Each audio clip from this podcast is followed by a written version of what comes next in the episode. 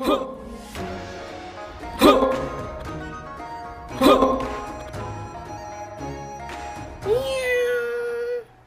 大家好，欢迎回来，硬汉小猫咪，我是猫鼬，我是硬汉老赖。那今天就是由我们两个主讲，我们今天是要聊关于情绪勒索这个主题。你可以先跟我说情绪勒索是什么吗？情绪勒索你不知道是什么？你不是常常勒索别人吗？哎、欸，等一下，这是怎么回事？不是，就是我觉得好像常常听到，但有时候不不真的很明白情绪勒索到底是什么。我觉得我们要先开酒。哇，程序对了吗？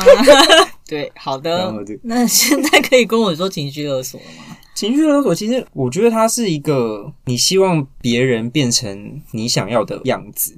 假如说，嗯，你今天是一个家长，好，right now，然后可能你的小孩表现出的不如你的预期，然后你就会跟他说：“你为什么不能这样？你为什么没有办法达到妈妈的期望？” 其实“情绪勒索”这个词，它是由一个心理治疗学家 Susan Forward 所提出来的。它是指在关系中不愿意为自己的负面情绪负责，并且企图以威胁利用来控制他人的一种行为模式。那它也包含了恐惧、义务还有罪恶感这三个主要的面向来对他人进行掌控。所以这也像我们刚刚说的，就是我们希望别人成为我们想象中那个样子，所以我们会用一些像是呃情绪上的强迫啊，然后来掌握他的行为，好像会诶，对不对？可是我就会觉得这个只是我对他的期望啊。但是没错，这是你是不是不耐烦了？有一点，我我的搭档可不可以换人？没有，因为。本来就是勒索这件事情，就是你希望他变成你想象中的那个样子。但是我们其实自己对别人的想象，每个人对自己的想象本来就不一样。我们没有办法完整的了解说他们会是什么样的样子。即便他是你的小孩，他可能在学校或是其他地方，他所接触到的事情都已经改变了他本来在家中你对他的认知。嗯，我觉得刚刚在有人在讲那个这一段话的时候，脸上显示的课题有点深。谁？你呀、啊，我吗？就是你。这个情绪勒索不是本来就是一个比较……可是你刚刚讲那一段就是很。有看到我眼角泪光吗？对，我觉得你有很感同身受的感觉。不要这样子，我们没有准备卫生纸。不是啊，因为情绪勒索本来就是发生在所有人的关系之中啊。我觉得就是人跟人之间有连结，就是这件事情就是会发生。像我跟你好了，我们是朋友，就是我会觉得说你可能要对我是怎么样的态度或者怎么样的模式，然后我们在面对哪一件事情的时候，你应该要表现出什么样的做法跟行为。但是当你没有达到我心里想那个标准的时候，我可能会会说你为什么不这样？我以为你会这样，哦、所以就像你刚刚说，想要换一个副讲的这样，这个是情绪勒索吗？这是对，我在勒索你、啊，对，你就是在勒索我。我觉得情勒达人呐、啊，对，那你还敢讲这一集？但你也蛮资蛮有资格讲。不是，我跟你讲，就是我像我刚刚讲，只要有关系存在，就会有勒索这件事情发生。只要有跟人相处，只要有接触，这就一定会发生，一定会，因为我们不可能每个人对彼此关系的认知都是相同的、啊，这些都是要透过沟通，或是透过我们，也许勒索也是一个方式，让。我们的关系达到彼此认为的折中的一个方式。可是，但如果有一方觉得说，哎，我我觉得我没有在勒索你，就像我刚刚说，我好像不太知道，我觉得我正在勒索你这样。不太知道我正在勒索你，不太知道对方已经觉得你在勒索他，哦、就是你说的认知不同了。哦，也有可能啊，就像是这种情况怎么办？就像是家长都会觉得说，我是为你好，是是对家长的部分也有很多想法。你冷静一下好不好？不是，因为家庭本来就是我们原生的，就是社会化的第一步啊。所以，其实，在家庭方面，你觉得情绪勒索情况比例会更高吗？比例会，呃，我觉得不一定，但是我觉得一定会有。嗯，就是你跟你的不管是爸爸妈妈、兄弟姐妹，不管在任何关系之中，你勒索这件事情，它会有，它会不同的形式发生。假如说好了，我今天因为我住在桃园，然后我现在在台北工作嘛，可能回家的频率是可能一个礼拜、两个礼拜一次，然后当我的。我也觉得蛮多的，是不是？我也常这样跟我妈说，所以，然后她就会说什么：“你为什么这礼拜不回来？”然后，所以她勒索你，你为什么不回来？对，你为什么不回来？然后就会说，那个谁谁谁都每个礼拜回来一次，就是比较这件事情会让人家觉得心理压力很大。当你对别人的心理产生压力或是就是压迫的时候，我觉得那就已经是一个勒索的产生。可能以我的认知来说，我觉得我两两个礼拜拜对，或三个礼拜回去一次就好了。可是哦他可能希望我每个礼拜都要回去。你有空的话，为什么不回来？就你是不是把你在外面的生活摆得比家庭还要优先？他希望他永远是最优先的，可是这就跟你想的不一样，所以你们就有落差。嗯，情绪勒索这件事情本来就是一个人际关系的延伸，你都没有这样的经验吗？你要说勒索吗？我觉得之前的经验可能是感情方面会比较多耶，就是我可能当然家人方面也会有，可是我觉得可能感受不会像感情这么强烈，有可能是前一段感情 有比较问多问题这样子。因为他可能就会像你说的，诶，妈妈说我一到两个礼拜才回家太久了，他希望我每个礼拜回家。这就像，嗯，我前任就会跟我说，嗯，因为像我是习惯，可能我觉得一个礼拜碰一次面差不多，他可能觉得我们两三天就要碰一面，甚至我们有空或是我们无时无刻都可以在一起。嗯、然后他就常常摆出说，那你为什么不想来找我？你是不是觉得不爱我？不想跟我见面了？对，嗯，那你觉得？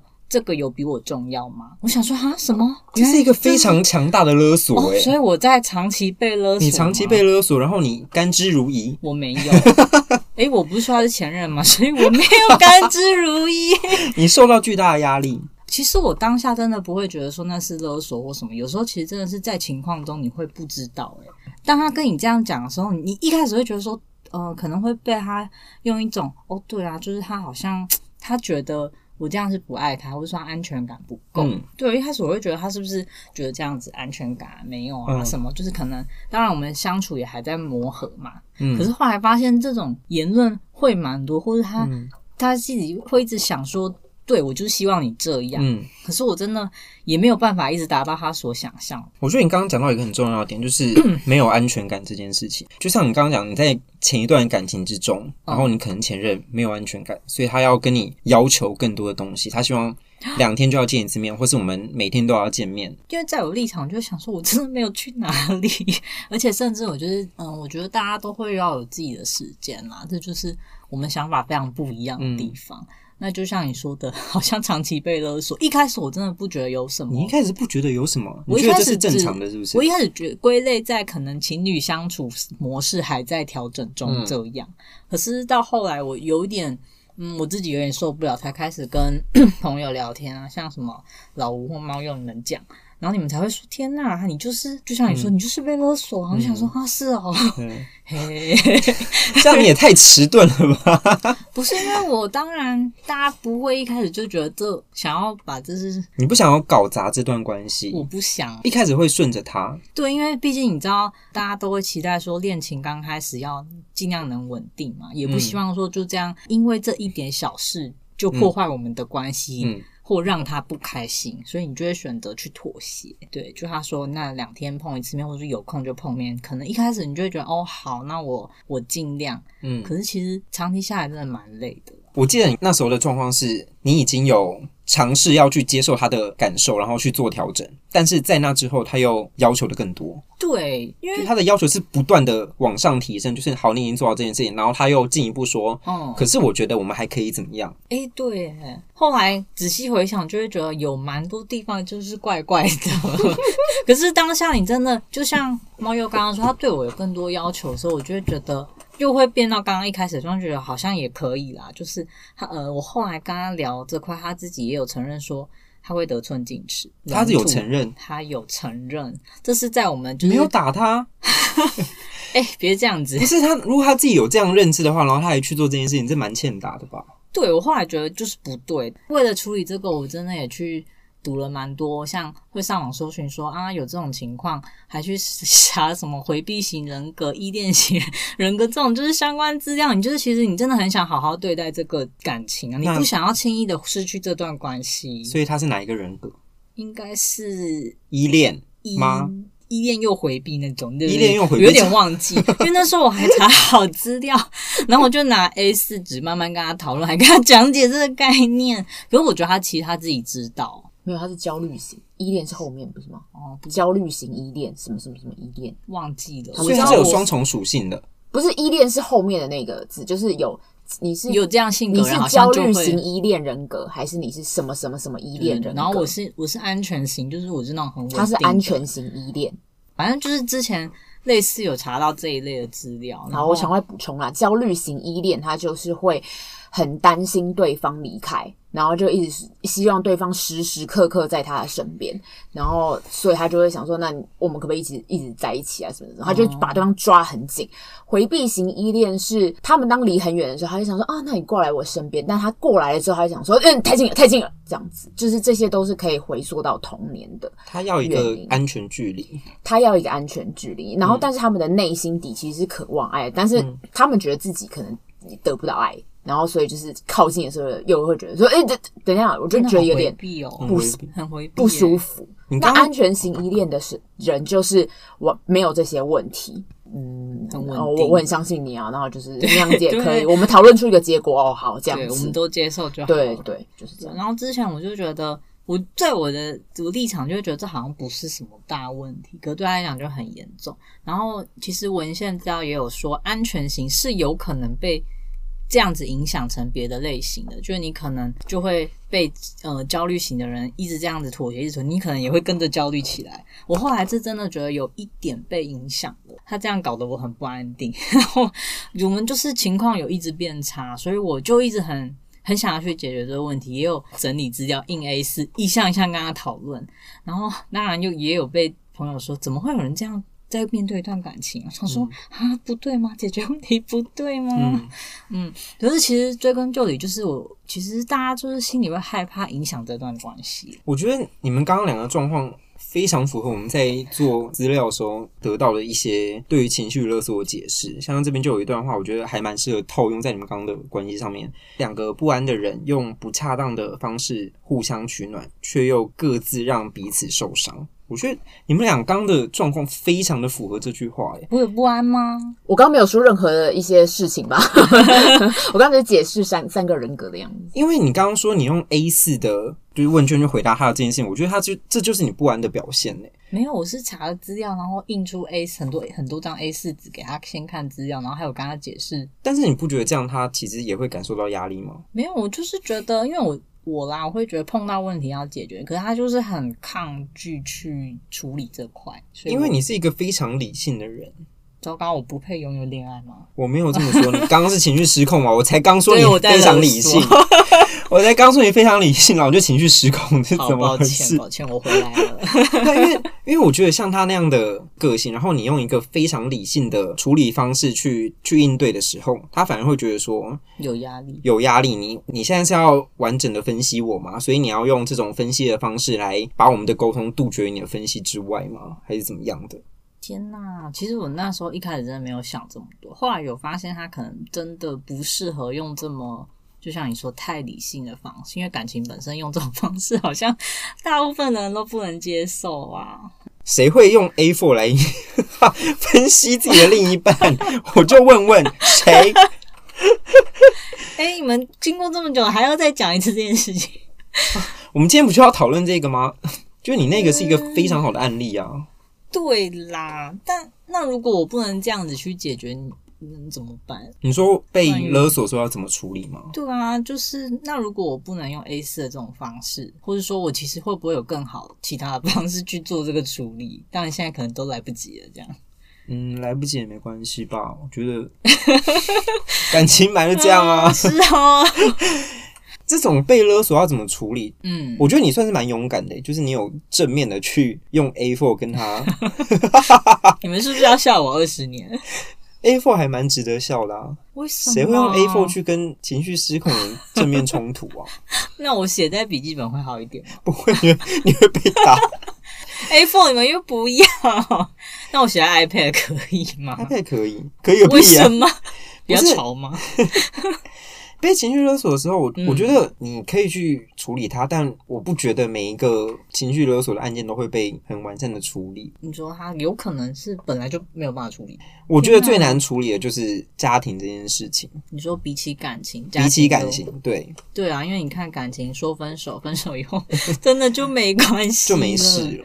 其实场外我想补充一下，就是、欸、我们这一节场外很吵 就是你刚刚说的那件事情啊？我觉得还蛮想提到我两个观点，一个观点是。猫友有提到一件事情，就是他觉得这样是被分析的感觉。我觉得这点是跟男生跟女生有点不同，因为我昨天才听到，就是我我我也是姐妹悄悄话的忠实听众，然后他们就 姐妹悄悄话、欸，不是姐妹悄悄话，拍谁？是某一个心理医师，我现在有点忘记，反正他就某一集节目就在讲说男生跟女生的不同。当一个女生跟心理分析师的朋友出去的时候，那个女生会说：“说、嗯、那你现在看我，你觉得我是什么样的人？”女生就很爱问这样，然后她那个心理分析师就会想说：“我我才认识你五分钟，我没有办法 这样判断你是谁。嗯”嗯、如果心理分析师跟男性朋友出去，男性朋友就说：“那我这样，你是不是就分析我？你不要分析我。”男生怕被看透，男生怕被看透，女生想被看透，就是女生其实不是说每个场合都想被看透，她想要。我觉得他可能从想从中得到一个解答吗，或者是什么？但是男生可能因为他被设定生物上面被设定说是要打猎，他要很强，他要装出一个样子，很畏惧。而且一般的男生啦，就是男生跟女生的比较起来，这也是可能男生比较不喜欢被分析的原因。因为我身边有一些男性朋友，就是的确也都嗯不是很喜欢被分析，这也是一点。然后你刚刚第二点提到的说是。把 A 四纸拿给他这件事情，这个在萨提人里面讲到是超理智人格。我这边简单前情提要一下，萨提尔是美国家族治疗的一个学者。那家庭治疗的概念，家族治疗啊，家族治疗的概念就有点像是你们前面提到，像亲子啊、夫妻之间会因为沟通不良，所以产生很多问题。那萨提尔他提出的一个冰山理论，是现在社工还有老师他们都会很常使用的一个方法。什么是冰山理论呢？冰山理论的意思就是说，所有的人际互动它都会隐藏着一个冰山。也就是你生气，并不是你在生气，但是谁在生气？就听起来有点悬，但其实就是说，你除了生气之外，你背后其实是有隐藏着另外一个情绪的。就以刚刚你讲说，以老赖跟前男友吵架的例子好了，男生就会跟女生很生气的说：“你为什么一直往外跑？”其实再往下探究一层，他的意思是你为什么选择去其他地方，而不选择陪我？那这个是往下一层，就是难过的情绪。但再更深、更深、更隐藏的一层，他的情绪是我怕你不爱我，所以他最深层隐藏的情绪是不安全感，所以他就会变成生气、难过，最隐藏的情绪是不安全感。那我前面提到说你是超理智人格嘛，那这就是萨提尔他根据每个人不同的沟通姿态，然后他分类呃不同的人格。那我们可以依据一个人在沟通的时候，他在乎的到底是自己呢，还是现在的情境，或者是他人来分类？大家也可以想想自己是下面会有五种人格之中什么样的人，然后应该要怎么做调整。第一种人就是指责型人格。指责型人格这种人常会说，这件事就是你的错，你就是因为自私，所以我们现在才会变这样。他这种人呢，就只在乎自己，在乎情境，但忽略了他人的感受。所以这类人很常会为了要保护自己，还要用否定跟命令的方式去沟通。这种人我最讨厌。谁？不要偷偷加自己的情绪。你有遇过吗？这种指责型人格？有啊，就是。我不能讲，因为那个人会听。啊，谁靠背？不好说。好，嗯、然后化名一些什么 A 君、B 君。OK，OK。好，第二种人就是讨好型人格。等一下，你们指责型人格，你们身边有这样的人吗？我觉得有，但也不好说了。都在听，是不是？指责型应该是我自己吧？不是啊，你就会觉得说，不是你情绪来的时候，你总是会。抓着对方的痛点去攻击呀、啊！说好的理性呢？友善呢？我 我刚刚说情绪来的时候.大家都会有自己情绪需要宣泄的时候。可是我不是，我就是第二种，我比较偏第二种或第三种人格。第二种人就是讨好型人格，讨好型人格就是在乎情境，在乎他人，他却忽略自己，所以他常常会以大家的意见为重。他就算自己内心不想好了，他可能还是会答应别人。比如说，哎，大家要去吃什么啊？然后大家要去哪里呀？我们坐这个交通车去啊？还是我们做什么决定？然后他都会说好，纵使他内心不想，因为他这个人最深层恐惧就是他担心，如果表达自己，就会得不到其他人的爱跟重视。你才不是这种人嘞！对啊，你才不我不是吗？才不是，不要对自己有误会。好，所以这两种都不是我吗？还是我是第一种？你第三种说说看，我们听一下。第二种就是相怨呐，说说到底就是相怨呐。哦，好啦，我好像不是，不是啊，对啊，你就很容。好啦，我是第三种。第三种就是打岔型人格，一点点。这在我们家里的状况，我是很严重的打岔型人格。这种人，他就是忽略自己的感受，他也忽略忽略现在当下的情境，也忽略了他人。这种人其实还蛮严重的，就是他三种情况都忽略。他沟通的时候呢，他不会表达自己哦，他是用不沟通来沟通。什么叫做不沟通来沟通？比如说，假如现在办公室气氛很僵，可能主管跟才刚骂完下属，然后这个打岔型人格的人就会突然跳出来说。哎，不要吵啦！那我们下午茶要来定什么啊？就他没有在解决这个情境，他忽然跳出了另一个话题，他突然跳出了另一个说我们下午茶要来吃什么？那或者是以咱的情侣吵架好，可能情侣吵架的状况好了，他可能吵到一半，然后两个人明在讨论。很严重的是结婚大事还是什么？然后忽然间就跳出来吵到一半，用很跳动的方式说：“哎，那我们现在要怎么样呢？”然后说：“我们不要吵了，那我们等一下要怎样怎样怎样？”就是他没有要讨论那件事情，他想跳过，欸，他想跳过，他忽略了对方现在很生气的情绪，也忽略自己现在很生气的情绪。他想跳过，逃避的状态，有一点逃避的状况。那第四种人格就是我刚刚说老赖的那个状况。第四种叫做超理智人格，他忽略了自己。他只在乎情境，他也忽略了他人的感受。这种人呢，会说什么呢？就是完全老赖的会做的那个情况。哎，我根据我读到的研究，哈，我觉得，或我跟我在网络上查到一个资讯，我觉得就是你。我觉得这个状况叫什么？他就会根据就是网络上找到的内容，他为了要得到被认同，所以他沟通的时候，他会去找一些佐证的理由，然后用争辩或说理的方式证明自己是对的，但他其实并没有在真正的表达自己。我觉得你有点混合啦，就是你有一点这样的状况，然后也有别的其他的，可能别的其他的状况。但是有资料，大家不是会比较容易相信吗？是没错，但是资料只能佐证，但你不能全部掉进那个资料里面。我知道，我是说有提供一个方法给大家，我们才可以好好把事情做完啊，就是解决问题嘛。好，那我要讲一下最真正健康的沟通，应该是第五种。第五种就是一致型的沟通姿态，也就是他同时在乎自己，然后在乎现在的情境，然后也在乎他人。他难过的时候就会说我很难过，生气的时候就会说我不开心，然后因为怎么样，我表达他自己的渴望，但是同时也理解对方。他不会呃说反话，不会像就是讨好型人格那样子，明明就不好又说好。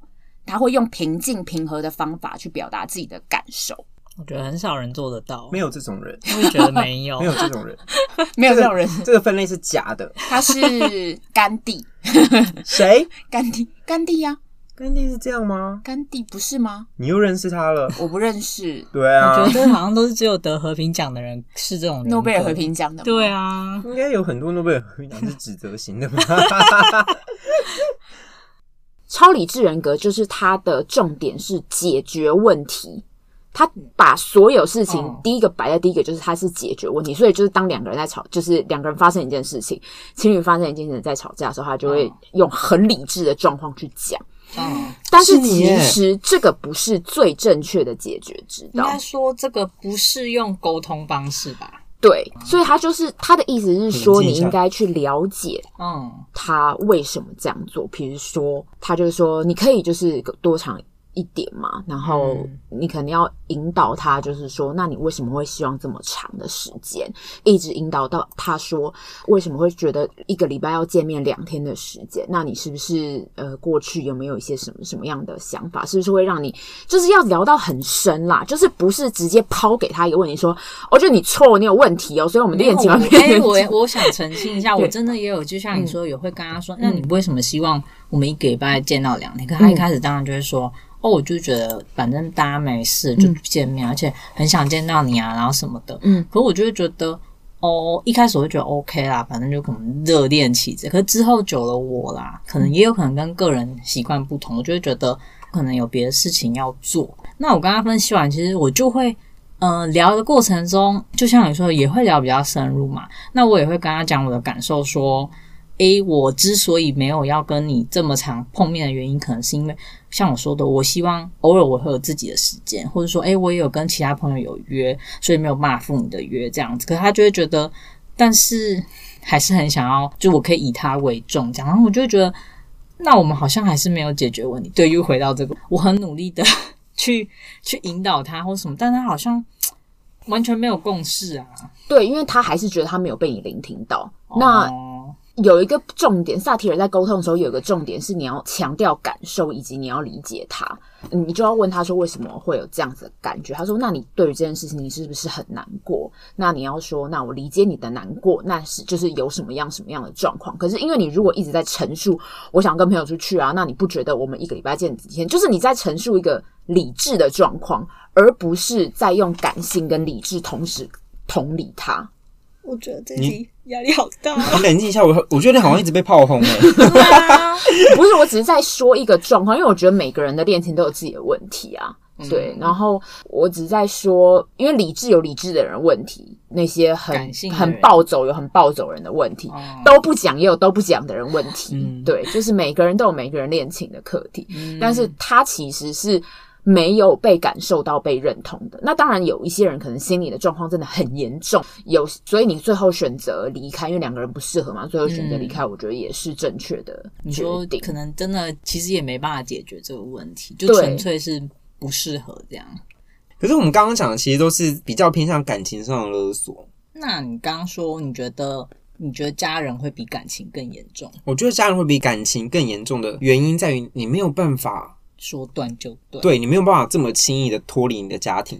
你就跟他说：“哎、欸，妈，我们分手喽！”哎、欸，妈拜，马上被除出家。对，就是关系这件事情来讲的男朋友或女朋友，一开始你们可能本来就是两个没有相干的人，所以你们的连结不会像家庭那么重。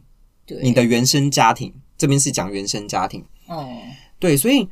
以家庭的方式来讲的话，不管是你的爸妈或是兄弟姐妹，对你有一些情绪上的影响的时候，例如刚刚说什么要回家或者什么之类的，你很难不去做出一些改变。但那些改变通常是不情愿的，就像对不情愿，我了解。你也是。我觉得你也蛮严重的。你说我吗？啊、家庭的部分吗？也是有一些故事啦。还是你就讲讲你的故事啊？就是好了，可能呃家里的经济负担比较重一点。当然，他们可能不会，家人可能当然不会明说什么哦，希望你拿钱回家或什么。但是他们会有一些小举动，你就会觉得。诶，这个是暗示还是明示，还是诶，这是告知这样？哪一种？就是比如说、哦、家人啊，就会说哦，最近可能家里的什么什么东西坏掉了，嗯，很想说哦，这个是开始心里就会想说，这是要买吗？然后他们就说什么？有钱吗？没关系啊，应该还可以用。我可是、就是、应该还可以。可是就是那个好像电线怪怪的啊，或什么的啊，嗯、那个冰箱好越来越不冷啊之类的，就是他的一些发言会造成你的。罪恶感就是好像我不买又会有点怪怪的，怎么样？没有场外刚就是大力的摇头，因为我觉得这个不是啊，这是啊，这个不是，他就是说他可能真的，我觉得是看他的说法，就是有时候我。爸妈也会说：“哎，什么什么东西坏掉了？”嗯，我没有那个压力，我没有那个感觉。他要叫我买，对我来说，他只是在形容一个。对，我觉得他没有 get 到，哎，对，所以他们勒索失败。没有，因为他们都也有可能他家境富裕，好难过。因为刚刚有一个前提是说家里的经济状况没有那么好，然后呃，要修冰箱或是各种家电这件事情，对于他们家里的每个人来说，都可能是负担。就是家人可能没有办法负担这笔费用的时候，他负担，对，他又不好意思，或者说他也不想要这么明白，直接跟你说，哦，那你可以直接换嘛。但他又希望你去处理这件事情，对，他希望你可以 get 到。可是对我来说，如果你这样子讲，嗯，那就代表我很多东西我没有办法分享。欸，你等于是要他隐蔽这件事情吗？是什么意思？就是。对我来说，如果情绪勒索，应该会是我跟你讲说，我冰箱坏掉，然后说哦，但我最近没有钱，就是可能讲到这个状态，或者是说我家里冰箱最近就是好像怪怪的，然后已经这样子五年十年都、嗯、都没有修。我觉得应该多少要提到一点点经济或者是什么的，当时当然这也可能是你们家的一些。约定成俗的一些心理状态，因为每个家，我觉得每个家庭都不一样啦。那当然，那可能也有可能是我的家庭背景，就是没有办法想象为什么光是讲东西坏掉这件事情，就会有被勒索，有被勒索的感觉。真的家境很好。对我，我刚刚想说，因为他讲的事情跟我们讲的事情是一样的，只是我们他听起来他不会觉得被勒索，所以这也就变成一个，你看有没有被勒索也很难。很难界定哎，对啊，因为他刚刚讲的是说要提到说有经济没有办法负担这件事，他要明讲出来。嗯，但是我们的是说，其实爸妈也知道对你来说是一个负担，但是他又希望你去做，所以他就会说一些像是即使知道是你的负担，但还是希望你去。对，可是他说没关系啦，啊、还可以用啦，应该还可以用，我再试试看。他虽然不会明确，可他会一直重复跟一直呈现一个。哦，希望你去处理的这个说辞，你再看看啦之类的。你可以帮我问一下吗？嗯，这种可能你真的比较少遇到，或者说他们讲的时候你就就飞到，对，就飞到。因为他们没有跟我明确指出一些要求叫我去做的话，我觉得那个东西就是他个人的事情，他想要处理。可能我觉得真的跟家庭有关系，嗯、因为我，我觉得明确指出要求就已经。是要求嘞，要求跟因为我们家的人都很有一些人很，我觉得我们家有分两派，一个人是非常爱明确指出要求，他绝对没有在隐蔽任何。你家有两派，你家有五十个人吗？两派怎么会有五十个人？你家是一个帮派家庭吗？一个人是都不讲，一派二十，一个人是都讲。你要加入哪一派？所以，嗯，我觉得当然就是还很有可能跟家庭有关系。对啦，真的是每个家庭的成长不一样。但我觉得他比较特殊，对，跟我们这些基层家庭比较不一样。嗯，基层家庭，基层家庭，我觉得可以。不行，网友一定要来评评理。网友就是你们家会有这样的状况吗？我蛮想知道的。就是如果是这样问，就是你妈跟这样跟你说，就是一直不断这样跟你说，你会觉得这个是情绪勒索吗？然后网友就会要求老吴退出。网友觉得老吴在说什么？那老吴干嘛啊？真是的。反正，在各种关系之中，我们还是会想要这种关系变成我们希望的样子。就大家其实心中都会有对关系的一个想象吧。嗯，只是有时候真的很难一样。大部分时候、嗯、没有办法，我觉得这种事情是不会一样的、啊。那你觉得，在这些关系之中，我们真的有义务要把它变成对方想象的样子吗？还是我们就都做自己就好了？我觉得，嗯，其实关系就像刚刚说，会需要磨合，要沟通。其实沟通很重要，嗯，嗯，你们可以修正彼此的想象，然后就像你刚刚其实也有提到说，你要调整成大家都可以接受的方式吧，也不是一方一直要求，另一方一直妥协，或是一方完全拒绝妥协，这，其实都不会是一个妥适的关系，这种感觉，嗯，我啦，我的想法啦，所以你觉得关系之中权利义务是一个不存在的事情，大家都有那个必要去修正对对方的想象。我觉得是诶、欸，没有什么谁有绝对的权利或谁怎么样怎么样，这都是可以。应该说有点像两方讲好都要有共识才行的。嗯，比起权力关系，我觉得会比较倾向是要有共识的。嗯，可是我觉得这个这个意可能比较深一点，就是假如我们今天在一个关系中，我们把对对方在乎的程度给量化的话，这样是不是就很难去找到一个平衡？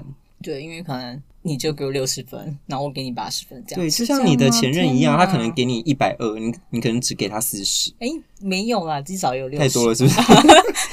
所以他就会透过各种的方式去弥补你们之间那个分数的差异，就是他他需要把自己降到八十，然后你要从你的六十提升到八十。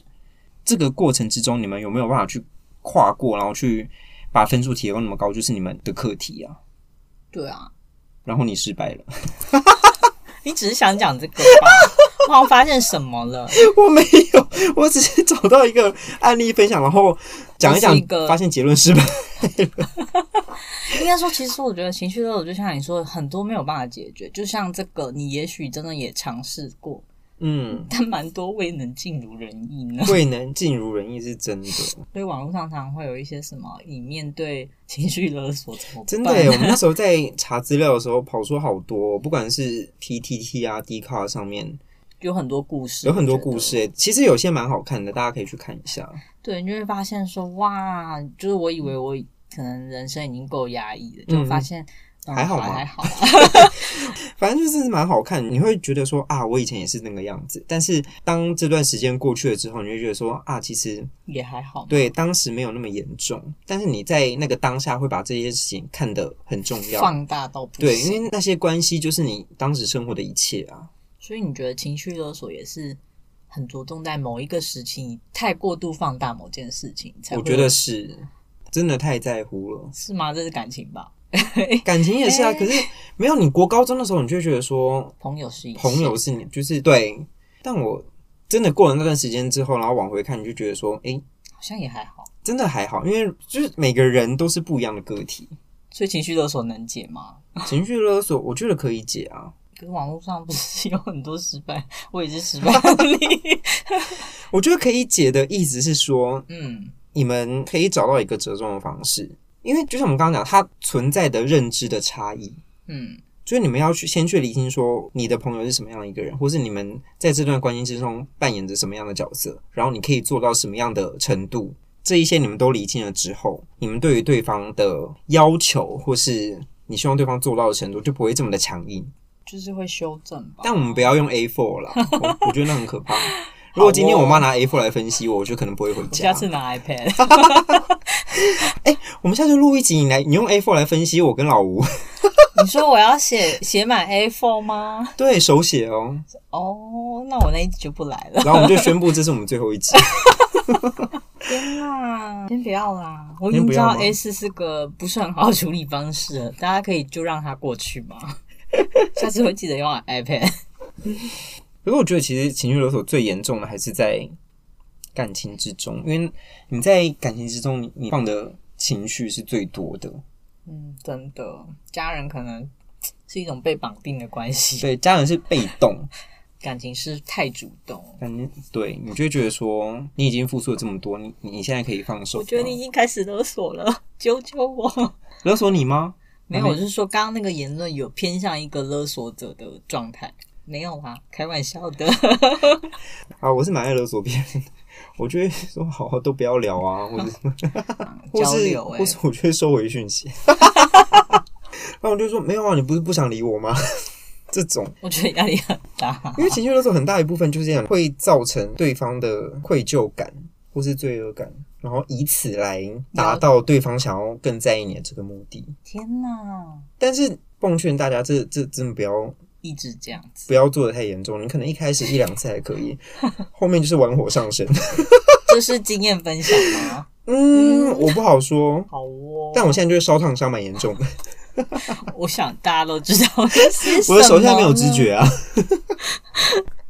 好了，反正今天就是想要跟大家聊一下，就是情绪勒索这件事情，只是初步的跟大家讲一下，因为毕竟人是群居的动物嘛。嗯，我们需要跟别人建立关系，我们才才可以在这个社会中生活。就我们没办法离开人群啊，说真的。正常人、一般人，那些离群值，我们就先不管他。我们就是先以普通人来说。我觉得我以后可能是离群值。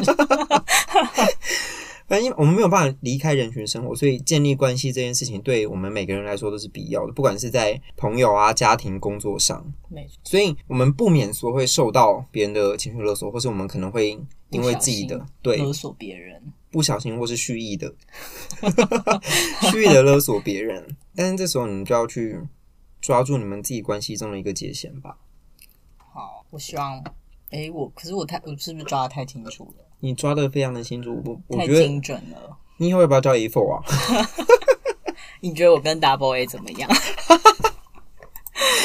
Double A，好啦，就先这样。喜欢的话可以订阅我们的频道。如果你有跟今天议题相关想要分享的故事，欢迎上我们的 IG 或脸书私讯给我们，会在之后的主题上面跟大家做分享。我是猫友，我是硬汉老赖，我们下次见喽，拜拜，拜拜。